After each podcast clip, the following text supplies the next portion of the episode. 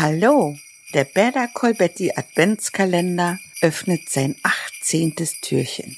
Du bekommst von mir Short-Tipps für deine Podcast-Produktion. Heute geht es wie versprochen um den Teaser. Das Audiogramm und der Teaser sind ziemlich ähnlich und haben auch beide den gleichen Effekt. Sie informieren darüber, was in der nächsten Podcast-Episode zu erwarten ist. Der Teaser jedoch zeigt nicht nur das Cover als Standbild, sondern du kannst zum Beispiel eine Diashow einarbeiten. Es werden also Teile deiner Audiospur mit ansprechenden Bildern zu einem Video bearbeitet. Ein Text als Laufband oder einfache Untertitel vervollständigen alles. Das Ergebnis ist ein animiertes Cover und das kannst du auf YouTube hochladen. Ausführlicher beschreibe ich es auf meinem Blog. Viel Spaß noch. Bye!